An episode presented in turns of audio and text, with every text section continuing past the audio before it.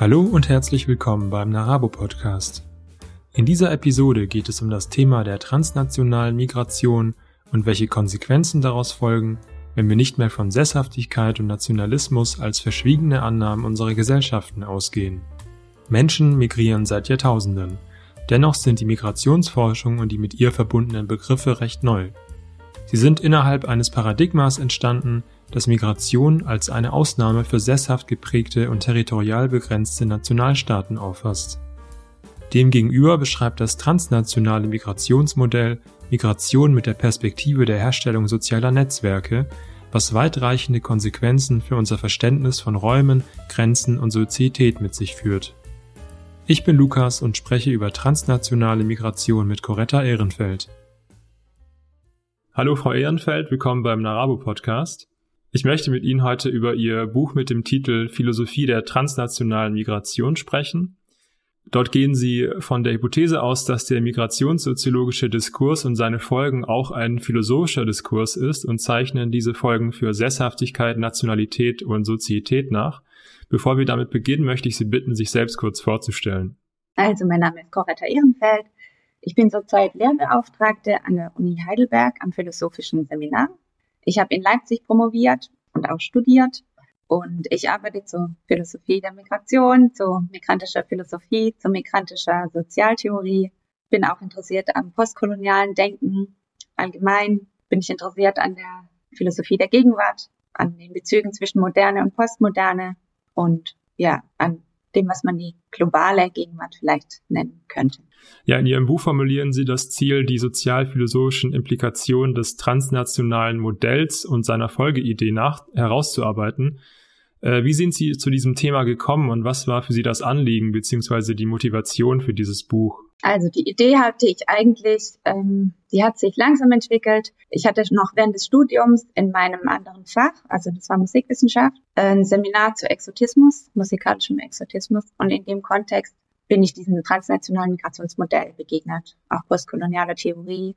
Und ähm, ich fand den Gedanken sehr interessant, also diesen transnationalen Gedanken sehr interessant, weil er eben von einem ganz anderen Ausgangspunkt anfängt, ne, zu denken, das Soziale, von einem ganz anderen Ausgangspunkt aus anfängt zu denken. Und genau, ich fand ihn eben auch philosophisch interessant und kam so nach und nach ähm, dazu, dass ich das eigentlich gerne philosophisch ausarbeiten würde. Es hat aber dann noch lange gedauert, bis ich, ähm, bis das auch institutionalisiert so war. Also ich war zunächst mir gar nicht sicher, bin ich jetzt in der sozialwissenschaftlichen Migrationsforschung mit meiner Idee oder bin ich in der Philosophie oder es wurde dann nach und nach klar, nee, mein Erkenntnisinteresse ist dezidiert philosophisch. Deswegen ja, ist die Promotion dann auch in der Philosophie erfolgt. Aber meine Quellen speisen sich auch aus anderen Disziplinen. Ja, gleich zu Beginn Ihres Buchs erklären Sie, dass das bisherige Desinteresse am Thema Migration in der Philosophie mit einem kulturell bedingten philosophischen Sedentarismus zusammenhänge, der sich auch in der Kultur und Ökonomie zeigt.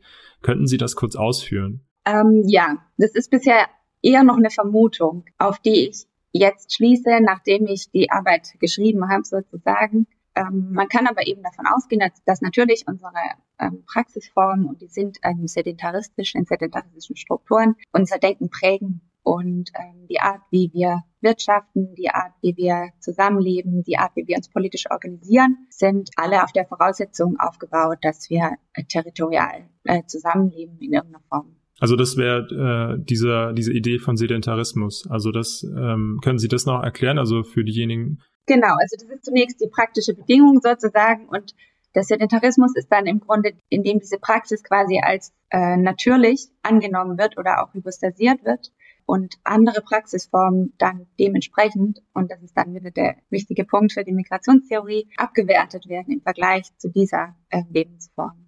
So was das mangelnde Interesse der Philosophie an Migration angeht, schreiben Sie auch, dass gerade Aspekte wie Macht und Ohnmacht, Freiheit und Unfreiheit im Kontext von Migration Felder seien, die insbesondere in der Philosophie bearbeitet werden müssten, denn hier stoßen die Sozial- und Kulturwissenschaften teilweise an ihre Grenzen. Könnten Sie die Rolle der Philosophie hier erläutern?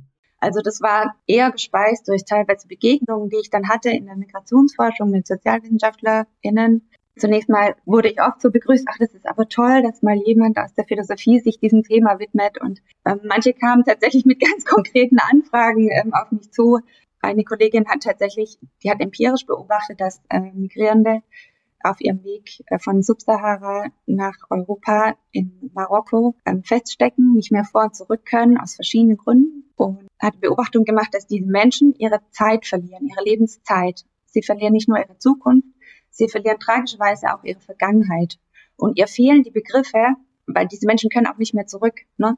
Sie können auch nicht mehr ihr Leben sinnvoll erzählen für sich selbst, weil sie feststecken. Und das ist echt ein Problem. Das ist ein philosophisches Problem. Und ähm, ihr fehlen als Sozialwissenschaftlerin da die Methoden, Begriffe, dem Problem zu begegnen. Ja. ja, ich hatte auch den Eindruck, dass gerade bei diesem äh, Thema, wenn äh, sozusagen die Begriffe fehlen, das auszudrücken, das auch so äh, die Schnittmenge hat zum Thema epistemischer Ungerechtigkeit. Also vielleicht auch dieser Aspekt da eine Rolle spielt, dass äh, Migration eben auch aus der Philosophie heraus betrachtet werden kann, weil da eben auch so ein epistemischer Aspekt ist, also äh, sozusagen äh, migrierende Personen oft ja nicht den Kontext haben, äh, ihre ihre Geschichte nachzuerzählen oder auch die die Erfahrung, die sie machen. Also dann vielleicht auch so die Rolle von Philosophie wäre da anzusetzen und das kann ich mir vorstellen, fehlt vielleicht eher in den Kulturwissenschaften da äh, diese Perspektive einbringen zu können. Total es ist tatsächlich ähm, zurzeit die Idee, an der ich als nächstes arbeite, zum migrantischen Epistemen. Genau, sehe ich genauso. Ja, können Sie das kurz ausführen? Also was, äh, was wäre das? Also migrantische Episteme, was kann man sich da vorstellen? Also ich möchte versuchen, das auf zwei Ebenen äh, anzugehen. Und das erste ist quasi die strukturelle Ebene, wo es darum geht, wie migrantisches Wissen oder das Wissen von migrierten oder migrantisierten Personen, also in der postmigrantischen Gesellschaft werden ja auch Personen migrantisiert, die eigentlich gar keinen Migrationshintergrund haben per Definition, aber aufgrund ihrer, ihres Phänotyps oder aufgrund ihrer Familiengeschichte und, oder ihrer Religionszugehörigkeit als Migrier MigrantInnen ähm, bezeichnet werden. Und genau, also die das wäre so diese strukturelle Ebene. Und die, genauso interessiert mich aber die epistemologische Ebene eher in dem Sinne, was das migrierende Subjekt erfährt, epistemisch und epistemologisch oder während oder nach oder vor überhaupt allgemein im Prozess der Migration und ob man allgemein auch, äh, überlegen andere Leute auch schon, ob man ähm, in der Philosophie selbst und in der Philosophiegeschichte nicht viel mehr von einem migrantischen Denken auch äh,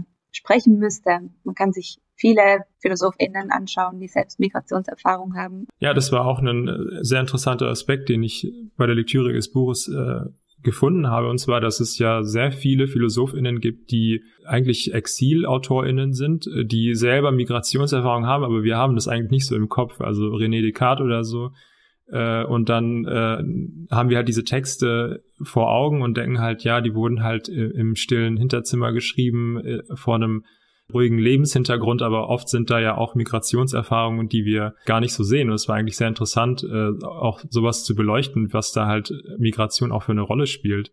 Genau. Und da habe ich die Vermutung, gibt es auch manchmal so eine Art, also philosophisch, methodologischen oder methodischen Sedentarismus, weil die Begriffe, ich meine, das lässt sich manchmal schwer vermeiden, aber die Begriffe werden dann verfestigt oder verfestigen sich und ähm, tatsächlich ist das Denken aber immer ja sehr fluid gewesen oder ist es und ähm, auch in die Richtung sind das natürlich ganz starke philosophische Implikationen, die ausarbeiten kann. Wenn Sie davon sprechen, die Perspektive der Migration einzunehmen, ist mir in Ihrer Zusammenfassung zur Migration in der Philosophie natürlich der Aspekt ins Auge gesprungen, die Verbindung von Migration und Existenz zu betonen.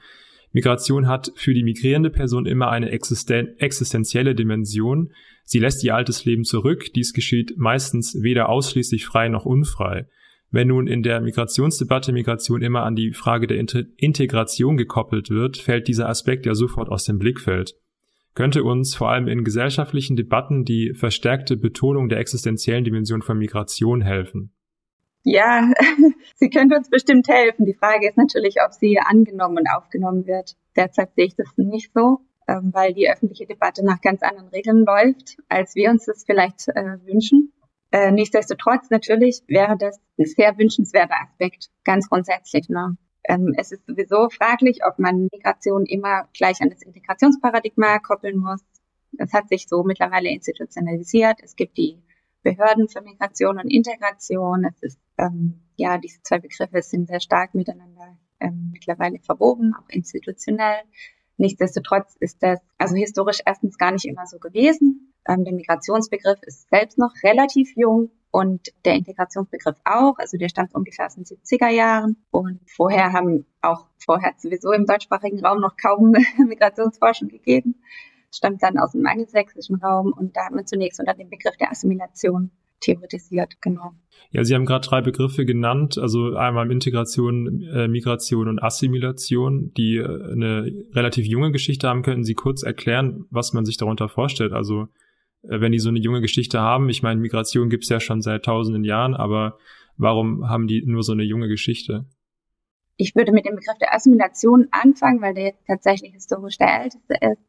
Der Begriff der Assimilation kam auf im Zusammenhang der ersten, wenn man so will, Migrations- und Integrationsforschung in USA im Kontext von ähm, Stadtsoziologie zunächst. Und ähm, es wurden Theorien entwickelt, dass die Neuzuwanderer und die neu zuwandernden NeuzuwandererInnen ähm, sich innerhalb von einem bestimmten Ablauf assimilieren, mehr oder weniger notwendig über im Grunde drei Generationen erfolgt dieser Prozess und dann ist er mehr oder weniger abgeschlossen. Und das läuft dadurch, dass die erste Generation wandert ein, die zweite Generation steigt quasi auf oder gewöhnt sich auch kulturell ein und die dritte Generation hat es dann sozusagen geschafft. Und man hat aber dann eben auch einige Jahrzehnte später, dann so in den 50er, 60er, 70er Jahren auch, ähm, auch zur Zeit der Bürgerrechtsbewegung in den USA äh, gemerkt, dass es gar nicht so einfach ist dass diese Menschen gar nicht diesen Zugang haben, dass es auch gar nicht so einfach ist, ähm, sich so zu assimilieren oder dass sie bestimmte Praxen beibehalten und so weiter.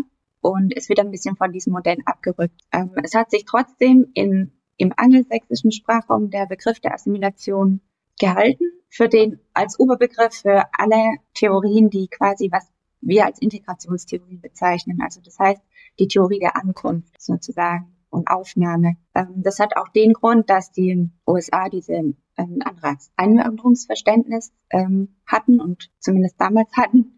Ähm, diese Melting Pot Idee, die dahinter steckt, dass alle zusammen zu diesen Schmelztiefeln sich vereinen und eine neue Kultur quasi gemeinsam dadurch entsteht und alle sind dann AmerikanerInnen. Und ähm, in Europa ist man mit diesem Assimilationsbegriff von Anfang an vorsichtig gewesen, weil da eben immer diese kulturelle, äh, diese Bedeutung der kulturellen Assimilation mit hat, der im europäischen Kontext ja immer schon schwierig ist, ne, weil er immer quasi schon ein bisschen mit ausspricht einer kulturellen Anpassung, die man eigentlich nicht unbedingt fordern kann. Und deswegen hat man im europäischen Kontext eher den Integrationsbegriff verwendet. Bevor es weitergeht, eine kurze Unterbrechung in eigener Sache. Dieser Podcast ist nur durch deine Unterstützung möglich. Wir freuen uns daher, wenn du den Podcast abonnierst, bewertest und teilst. Besonders freuen wir uns über deine Fragen und dein Feedback. Du kannst dieses Format darüber hinaus finanziell unterstützen. Wie erfährst du in den Show Notes? Vielen Dank fürs Zuhören und weiter geht's. Also Assimilation wäre dann so ein bisschen, wenn ich es zusammenfasse, das Modell, dass es sozusagen eine, eine Ursprungsgesellschaft gibt und dann Migrierende, die dann äh, sozusagen ankommen in der Ursprungsgesellschaft und sich dann anpassen an zum Beispiel Normen oder Lebensverhältnisse und das wäre Assimilation. Verstehe ich das richtig? Genau, das ist der, das Assimilationsverständnis im europäischen Kontext. Ne? Im amerikanischen Einwanderungskontext um die Jahrhundertwende vom 19. zum 20. Jahrhundert herum war das nicht der Fall, weil da war das ja die Vorstellung eines, was auch falsch ist, aber eines quasi leeren Landes, in das alle migrieren konnten und dann neue Amerikaner werden konnten. Und unter anderem aber auch aufgrund der Erfahrungen, die in den USA gemacht wurden, dass es eben dann ganz starke Unterschiede gibt, wer sich wie stark ähm, etablieren kann in diesem neuen Land, ist man auch dort von diesem, ja, von dieser theoretischen Idee zumindest wieder abgekommen. Nichtsdestotrotz haben die weiterhin diesen Begriff von Assimil Assimilation als Überbegriff, ja, für so Ankunfts- oder Aufnahmetheorien in irgendeiner Form. Ja, Sie hatten auch den Begriff Melting Pot erwähnt. Können Sie den auch kurz noch erklären? Ähm, das ist diese Vorstellung, die es in den USA früher gab, dass theoretisch äh, Zuwanderer, ZuwandererInnen in ein Land kommen und, das, und dort verschmelzen zu, äh, miteinander zu einem neuen, äh, zu einer neuen Kultur. Ja. Ich würde jetzt gerne auf die Migrationsmodelle zu sprechen kommen, die Sie rekonstruieren. Sie gehen insbesondere auf die Assimilationstheorie und natürlich auch auf das transnationale Modell aus der anthropologischen Migrationsforschung ein. Könnten Sie diese Modelle erläutern und vielleicht ein Beispiel geben? Genau, dieses Assimilationsmodell haben wir jetzt ja im Grunde gerade schon ein bisschen besprochen. Das transnationale Migrationsmodell, muss ich auch nochmal diesen zeitlichen Sprung machen, ähm, Also im Grunde kann man sagen, genau, im deutschsprachigen Raum hat die Migrationsforschung erstmal in einem Kontext von Integrationsforschung in den 70er Jahren ungefähr eingesetzt und war damals viel erstmal im Bereich Pädagogik, Ausländerpädagogik hieß es damals, weil man eben gemerkt hat, okay, wir haben jetzt diese SchülerInnen mit äh, Gastarbeitergeschichte, so wie können wir die in Anführungszeichen integrieren? Und was ist, sind Vorteile, was sind Nachteile, was fördert, was hemmt und so weiter.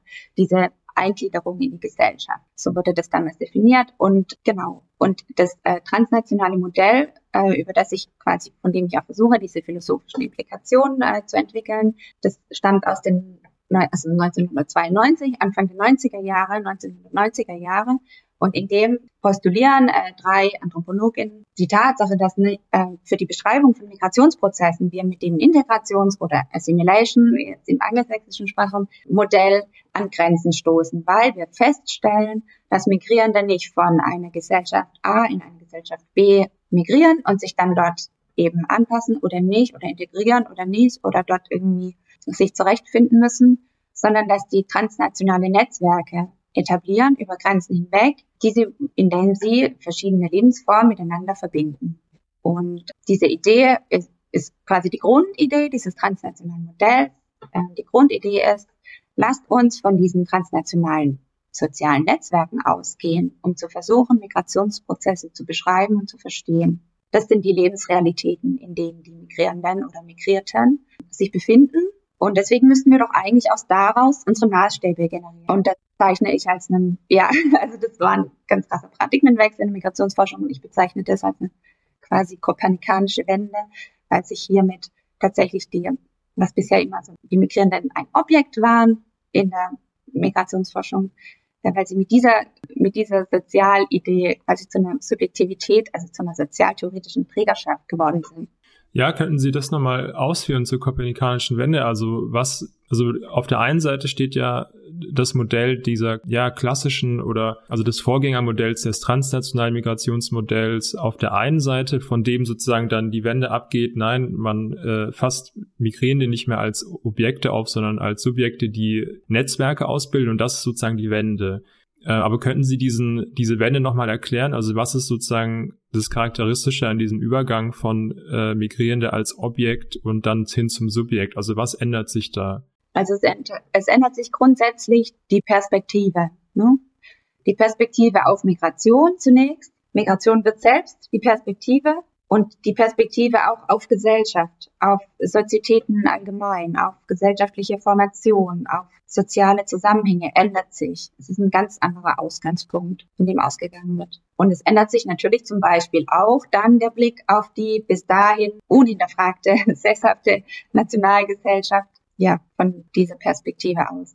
Ja, ich hatte es auch so verstanden, dass äh, das, ja, das Modell vor dem transnationalen Modell so ein bisschen davon ausgegangen ist, ja, wir haben sozusagen äh, Nationalstaaten und wir haben feste Bevölkerung und dann ist Migration die Ausnahme sozusagen. Dann müssen wir sozusagen mit dem Ausnahmefall klarkommen, da kommen Menschen in ein Land, das hat feste Grenzen, Sitten und so weiter und so fort und dann muss man damit irgendwie umgehen und deswegen ist der Kernbegriff den man da auch rausnimmt, dann die Integration, weil dann geht es ja darum, wie kommen die Leute hier äh, in diese Gesellschaft rein. Äh, und die, die Wende ist dann sozusagen, sagen nein, man muss wegkommen von dieser, Sta also von dieser nationalstaatlichen Ebene zu sagen, Migration ist sozusagen ein Problem zwischen Grenzen von Staaten, sondern wir müssen das sehen von den Menschen, die tatsächlich migrieren und äh, dann auch die Analyseebene darauf setzen, dass Migration ja etwas ist, was dann durch äh, die Vernetzung von sozialen äh, Normen, Sitten, Gebräuchen und äh, Hintergründen von Menschen dann äh, über Grenzen hinweg, also transnational, ausgebildet wird. Also das, so habe ich es verstanden. Könnte man das so zusammenfassen? Mhm, das könnte man in ungefähr so zusammenfassen. Das Interessante ist natürlich, dass diese, wie Sie jetzt gerade beschrieben haben, alte oder vorige Perspektive erst erkannt wurde, nachdem dieses transnationale Modell da war. Weil man dann erst gemerkt hat, ach, schau mal, wir haben ja vorher überhaupt nicht reflektiert auf diese sozialtheoretischen Voraussetzungen, in denen wir immer stillschweigend von der Gesellschaft, unausgesprochen als der Nationalgesellschaft, ausgegangen sind. Und das nennt methodologischen Nationalismus. Genau, darauf wollte ich jetzt auch zu sprechen kommen. Sie sprechen eben von diesem methodologischen Nationalismus in der Migrationsforschung der unter anderem mit einer Naturalisierung der Nationalstaaten und einer Territorialisierung des Sozialen zusammenhängt. Sie fassen das, wie ich finde, sehr treffend in einer Passage zusammen, die ich gerne vorlesen möchte. Es ist ein etwas längeres Zitat. Es entsteht eine Dichotomie zwischen der nationalen Gesellschaft und den grenzüberschreitenden Migrantinnen.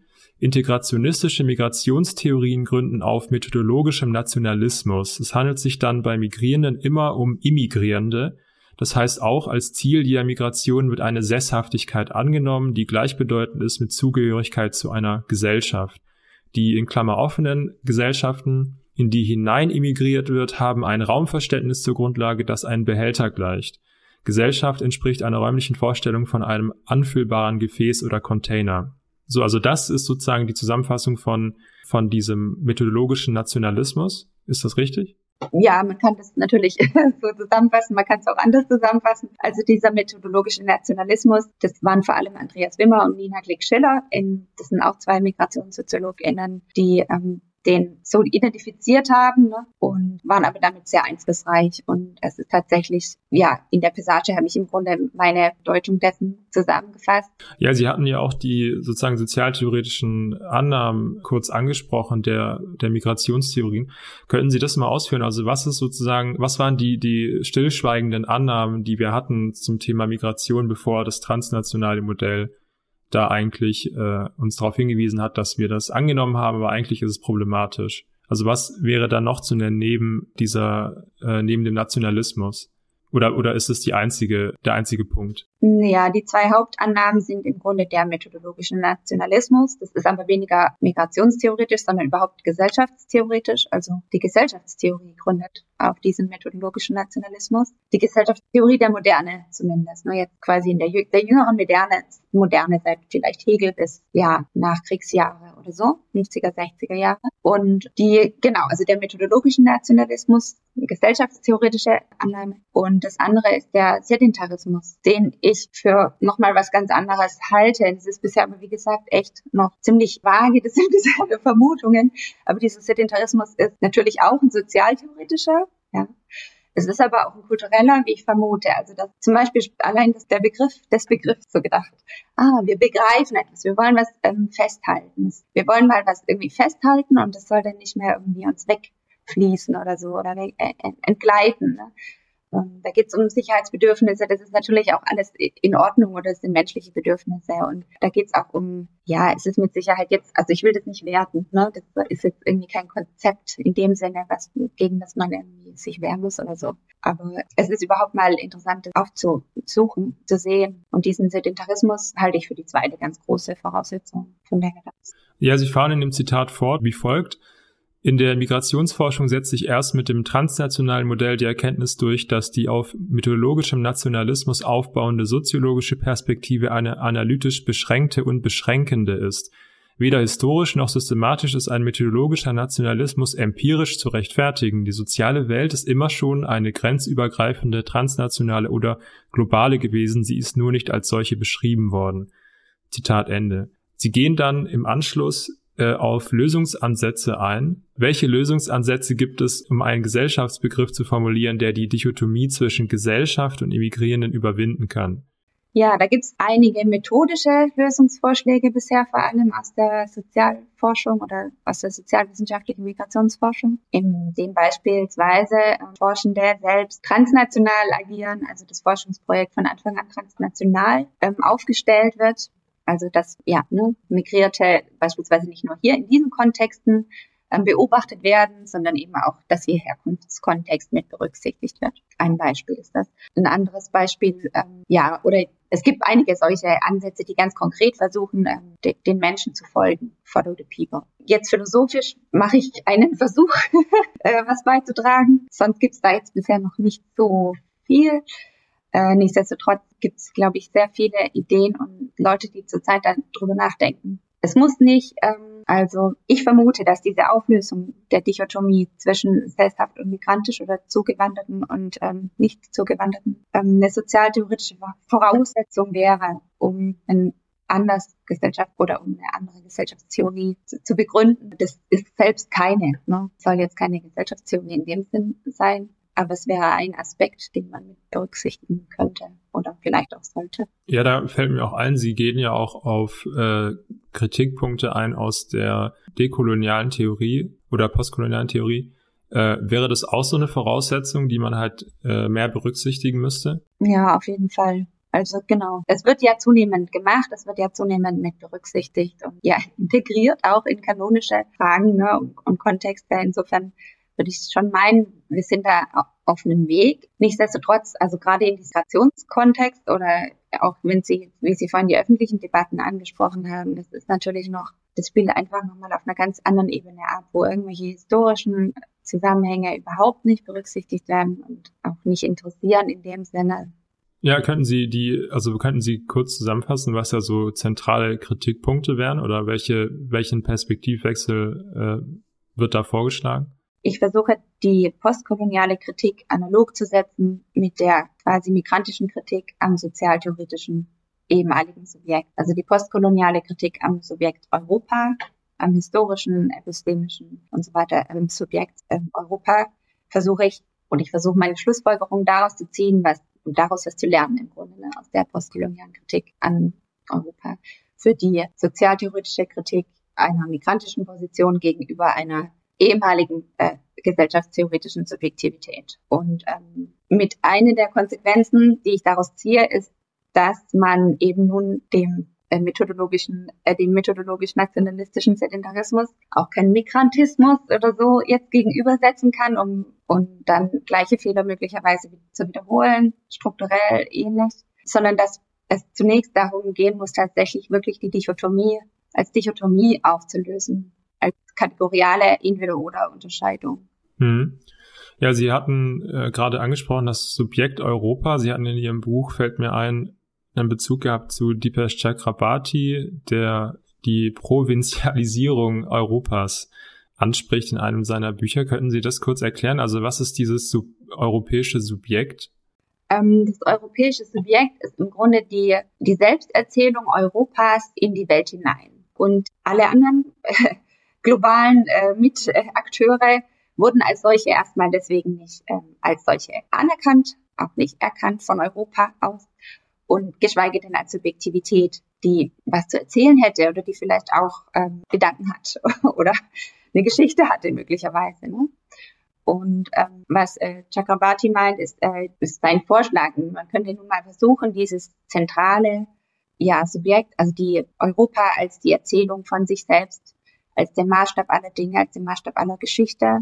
Also Chakrabarti ist ja auch Historiker und für ihn ist vor allem in der Geschichte das sehr deutlich, wie andere Geschichten, Nationalgeschichten oder auch nicht dazu verdammt sind, sich in irgendeiner Form an der europäischen Version der geschichtlichen Erzählung hin zum Nationalstaat zu orientieren und zu messen. Und ähm, sein Vorschlag ist, äh, um dem entgegenzutreten und mehr Vielfalt zu ermöglichen, vielleicht äh, Europa zu provinzialisieren in dem Sinne, also das nicht mehr so wichtig zu nehmen, so ganz einfach gesagt, als eine mögliche Lösung von vielen erstmal anzunehmen. Es ist ja nicht alles deswegen falsch oder so oder schlecht, jetzt nicht eine Kritik, die das komplett ablehnt, aber ähm, die das stark relativiert und vor allem die diese Modellhaftigkeit aus dem europäischen Modell herausnehmen möchte.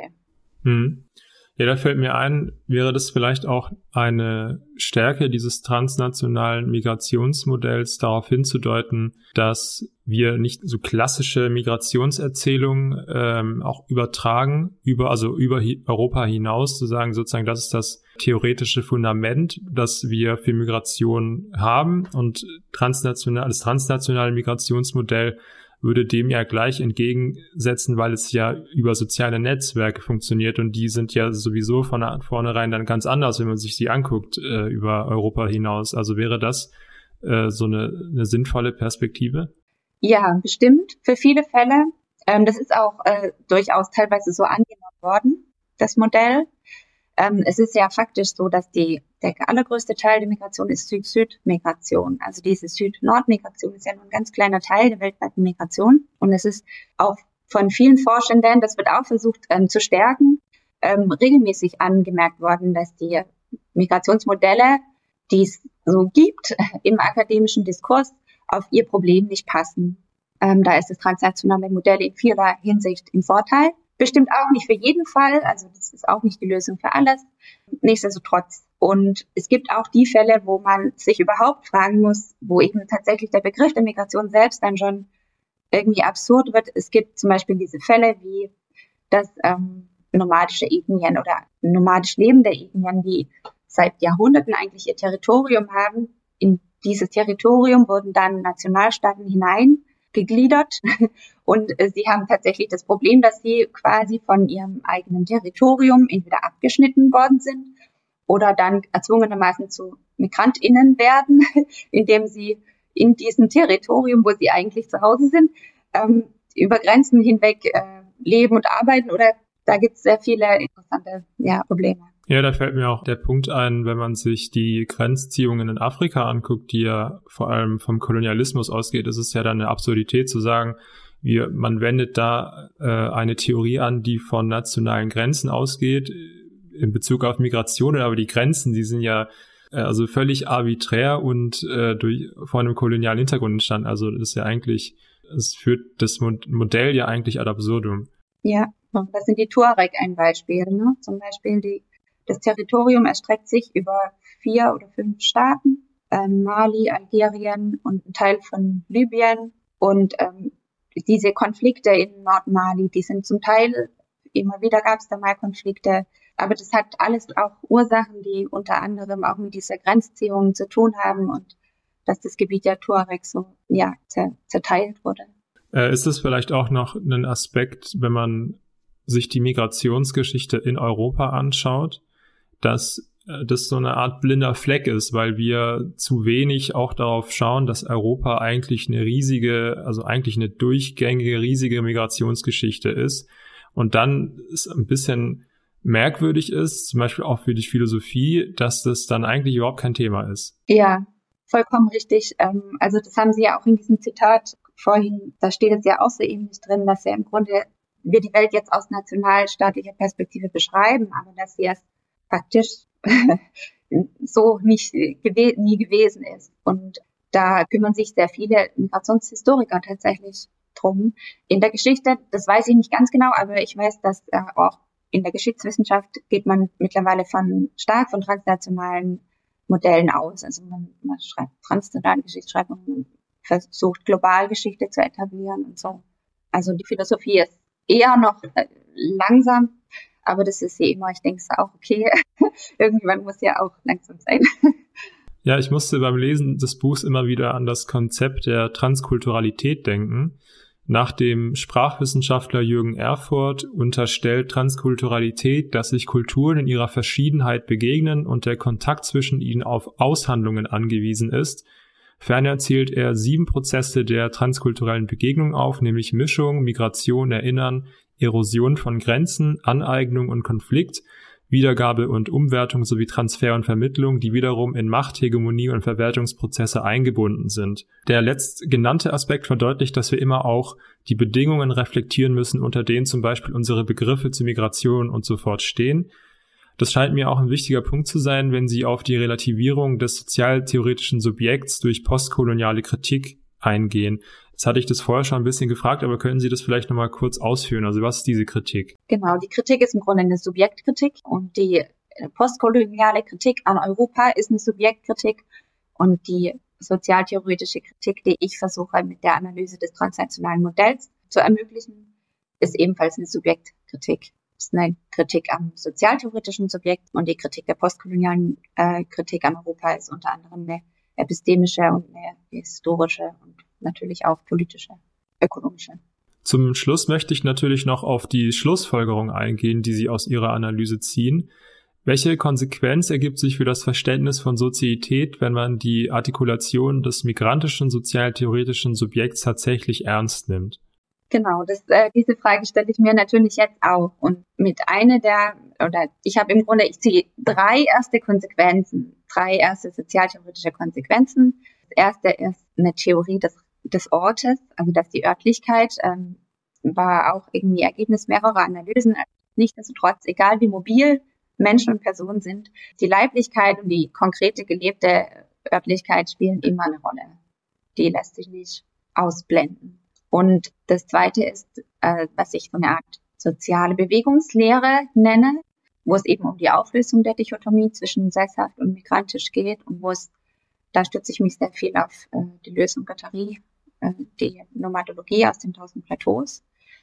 Und der Trick ist im Grunde der, dass ich versuche, anstatt dieser Dichotomie äh, zwischen sesshaft und migrantisch, äh, Spektrum einzuführen von verschiedenen Mobilitäten, Mobilitätsformen, Geschwindigkeiten, wobei es aber unterschiedliche genau Formen gibt, die wiederum durchaus kategorial voneinander unterschieden werden können. Also ich würde da den jetzt im Anschluss an die Lösung Gattaris nennen, das den Migranten, ja, MigrantInnen, sie unterscheiden die migrantische Bewegungsform radikal oder dezidiert von einer nomadischen Lebensform. Die eine ist eine abgeschlossene Bewegung, die andere ist unabgeschlossen. Die eine hat ein Ziel, also die migrantische hat ein Ziel, die nomadische hat kein Ziel, ist die Bewegung ist das Ziel. Das sind ganz andere Ra Raumbezüge und äh, Räumlichkeiten ähm, gelebte. Und die sind ähm, stark voneinander unterschieden. Nichtsdestotrotz können die äh, Realiter gemeinsam auftreten. Genau, das ist aber im Grunde die, die Möglichkeit, wie man diese Dichotomie auflösen könnte, ne? indem man das in ein Spektrum führt, wo dann andere Kategorien möglicherweise kategorial sind, aber eben nicht diese Unterscheidung. Genau. Und die, äh, was eben auch noch wichtig ist, ist dann letztlich die Frage nach der äh, Struktur von Netzwerken. Also was ist ein soziales Netzwerk? Wie sind Netzwerke eigentlich ontologisch definiert? Ähm, was sind die Kennzeichen? Da finde ich auch sehr viel äh, Potenzial bei der Lösung Guattari in der Idee des Rhizoms. Ähm, Netzwerke sind immer unabgeschlossen, ständig in Bewegung, immer anschlussfähig. Sie haben kein Zentrum. Und da ist die Frage, dass man sich überlegen müsste, wie inwieweit könnten soziale Netzwerke, haben die noch ein anderes Potenzial als nur sich selbst? also, so ist es ja tatsächlich bei Deleuze und Guattari dann, die sind flach, die sind genau, was sie sind und sie sind immer, sie ändern sich substanziell, wenn was dazu kommt oder was weggeht. Und das hat natürlich jetzt, vor allem ist es dann fürs menschliche Zusammenleben eine relevante Frage, inwieweit man das äh, fürs auch politische Zusammenleben äh, nutzen kann und inwieweit auch nicht. Also wo sind da die Grenzen? Äh, wo sind die Möglichkeiten? Ja, bei der politischen Dimension habe ich mich auch gefragt, inwiefern eigentlich diese Aspekte, die Sie ansprechen, also Ort, Beweglichkeit und die, die äh, ja, Ontologie von sozialen Netzwerken, eigentlich etwas ist, was schon viel stärker in der Realität ausgeprägt ist, äh, weil wir halt eigentlich viel mehr, ja, also das alles schon durchführen äh, als wir es sozusagen äh, wahrnehmen in den nationalen Grenzen. Und das eigentlich schon, also wir eigentlich äh, sehr viel ja hinterherhinken, was diese Idee angeht. Ja, total. Das stimmt. Also sozialtheoretisch hinken wir eigentlich unseren Praxen hinterher. Ja, Sie sprechen von der Polis einer Sozietät in Bewegung. Könnten Sie abschließend zusammenfassen, was Sie damit meinen? Mm, das ist dann so die letzte Frage, die ich mir dann stellte. Angenommen, man versucht, diese Dichotomie aufzulösen oder eben auch von der Gesellschaftsformationen auszugehen, in der Bewegung und Mobilität und Migration konstitutiv sind, also sozialtheoretisch konstitutiv. Ähm, was bedeutet das ne, für politische, für das Zusammenleben, für politische Entscheidungen oder überhaupt äh, für das Politische? Und ähm, die ersten äh, Ideen, die ich eben ein bisschen in der Auseinandersetzung mit ähm, Aristoteles und Arendt äh, zumindest ähm, festhalten konnte oder kann, ist, dass ich gemerkt habe, okay, ähm, für mich steht zumindest fest, dass jetzt für, eine, dem, für ein demokratisches Zusammenleben, also das setze ich voraus, diese Vorstellung eines Behälters, wie Sie es auch vorhin angesprochen haben, der dem Nationalstaat zugrunde liegt, eigentlich nicht erforderlich ist, nicht notwendig. So. Und das ist eine ganz wichtige Erkenntnis in meinen Augen. Ähm, wichtig ist, dass man sich versammeln kann, also dass es ein Zentrum gibt, eine Agora, ein Parlament, ein Ort gibt, ähm, an dem man zusammenkommen kann und besprechen kann. Aber dieser Ort kann durchaus offen gestaltet sein. Der Orte sind sowieso offen, also die haben nicht so, die Räume sind nicht über ihre Grenze definiert, sondern sind über ihr Zentrum definiert. Ja, vielleicht nochmal ganz kurz auf die Unterscheidung, wenn Sie sagen, man braucht den Behälter nicht, sondern man muss halt zusammenkommen können. Äh, ist das auch, oder bezieht sich das auch darauf, dass ähm, also auf die Frage, wie man Rechte ausüben kann, wenn man zum Beispiel sich überlegt, dass Migrierende ja ganz oft oder MigrantInnen ganz oft dann äh, in den Gesellschaften, in denen sie dann sind, halt oft nicht dieselben Rechte haben. äh, und dann diese Unterscheidung das ja auflösen würde, wenn man dann sagt, ja, es geht ja nicht darum, dass man Behälter hat und dann in denen muss man sich einpassen oder nicht, sondern es braucht halt eigentlich die Grundbedingung, dass man zusammenkommen kann und dann stellt sich die Frage der Partizipation halt anders. Ja, also man könnte, Schottland hat es ja, glaube ich, gemacht, dass alle AsylbewerberInnen Wahlrecht haben. Egal wie lange sie schon da sind oder gab es eine Grenze von einem Jahr oder so. Aber ähm, genau, egal wie lange sie schon da sind, sie haben zumindest Wahlrecht. Das sind dann natürlich die Fragen, die man sich stellen muss. Also inwieweit zählen die Leute, die da sind, zählen einfach, egal was für ein Status oder was für ein Pass oder was ihre Familie, woher ihre Familie einst kam zum Beispiel. Ja, es hat mich erinnert an äh, die vorletzte Folge, da hatte ich Franziska Martinsen zu Gast hier und sie hat dann äh, über Menschenrechte gesprochen und das Recht auf Rechte. Und da ging es dann auch zum Teil darum zu sagen, ja, wenn wir äh, Menschenrechte nationalstaatlich binden, dann schließen wir halt sehr viele Menschen aus. Äh, und äh, eigentlich müssten wir sagen, wir brauchen das Recht auf Rechte. Und das wäre ja etwas, äh, wenn wir auch sagen, wir müssen den Nationalstaat als Behälter auflösen, dann wäre das ja eine ähnliche Idee. Ja, dann bedanke ich mich herzlich für die Einblicke in Ihre Arbeit und Ihre Zeit und das interessante Gespräch. Vielen Dank. Auch bei dir möchte ich mich fürs Zuhören bedanken. Ich hoffe, dir hat die Episode gefallen. Denke daran, den Podcast zu abonnieren, zu teilen und dein Feedback einzubringen. Danke und bis zur nächsten Folge.